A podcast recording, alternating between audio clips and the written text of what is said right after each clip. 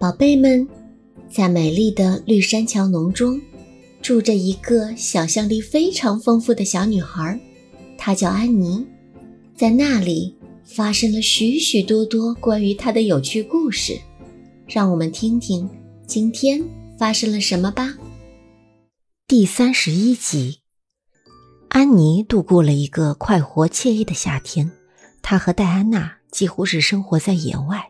沉迷于情人小径、森林女神泡泡泉、柳池和维多利亚岛提供的种种乐趣之中，玛丽拉对安妮的吉普赛人式的生活没有说一句不是。假期结束，斯塔西小姐回到阿凡利学校，发现她的所有学生都热切期盼着再度学习，尤其是女王班的学生，勒紧了裤腰带，等着大干一场。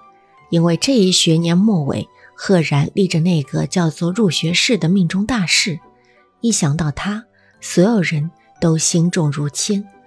安妮每次做噩梦时，都发现自己悲哀地盯着入学试的合格榜，吉尔伯特的名字用彩色笔写在最顶端，而自己的名字却完全找不到。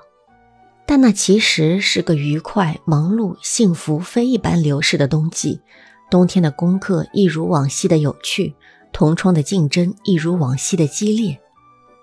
在这段时间里，安妮长高了，身条层层拔节，让玛丽拉大吃一惊。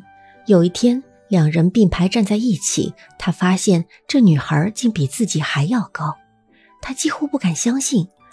玛丽拉对安妮的长高有种古怪的遗憾。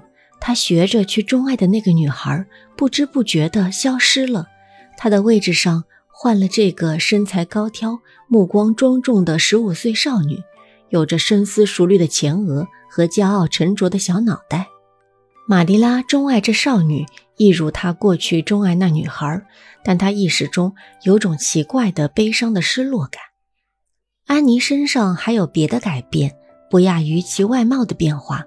首先，他变得沉静多了，也许他想的更多了，也仍像过去一样喜欢幻想，但他的话语明显减少了。玛迪拉注意到了这一点。你没以前爱说话了，安妮，也很少用花俏的字眼。你怎么了？嗯，我不知道，我不想说太多。沉浸于美好亲切的思绪中。把它们像珍宝一样藏于心底，这样更好些。不知怎的，我就不再想用那些花俏字眼了。很遗憾吧？其实现在我真正长大到可以使用这些字眼了，只要我愿意。某种意义上来说，长大成人很开心，但这不是我期待的那种开心。有太多的东西要去学，要去做，要去思考，所以没时间浪费在这些华丽的词藻上。再说。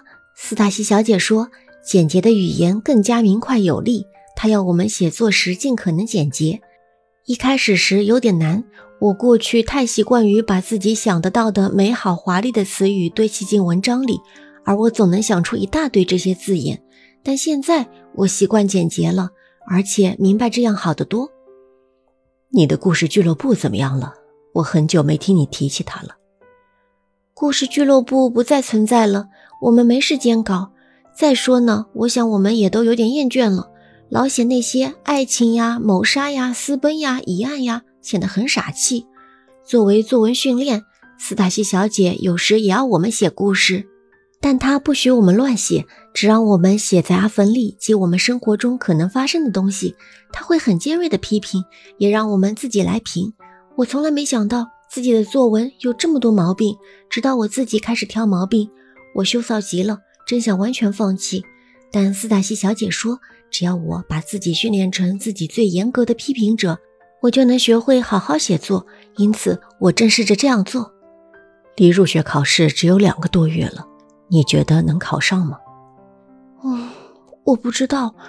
有时我想我能行，然后又害怕的要死。我们学习很刻苦，斯塔西小姐彻底帮我们复习过了。尽管如此。我们也许还是考不上。我希望这事儿早点完。玛丽拉，她烦扰着我。有时候我半夜惊醒，担心假如考不上该如何是好。那怕什么？明年上学再考一次呗。哦，我不相信自己敢再考一次。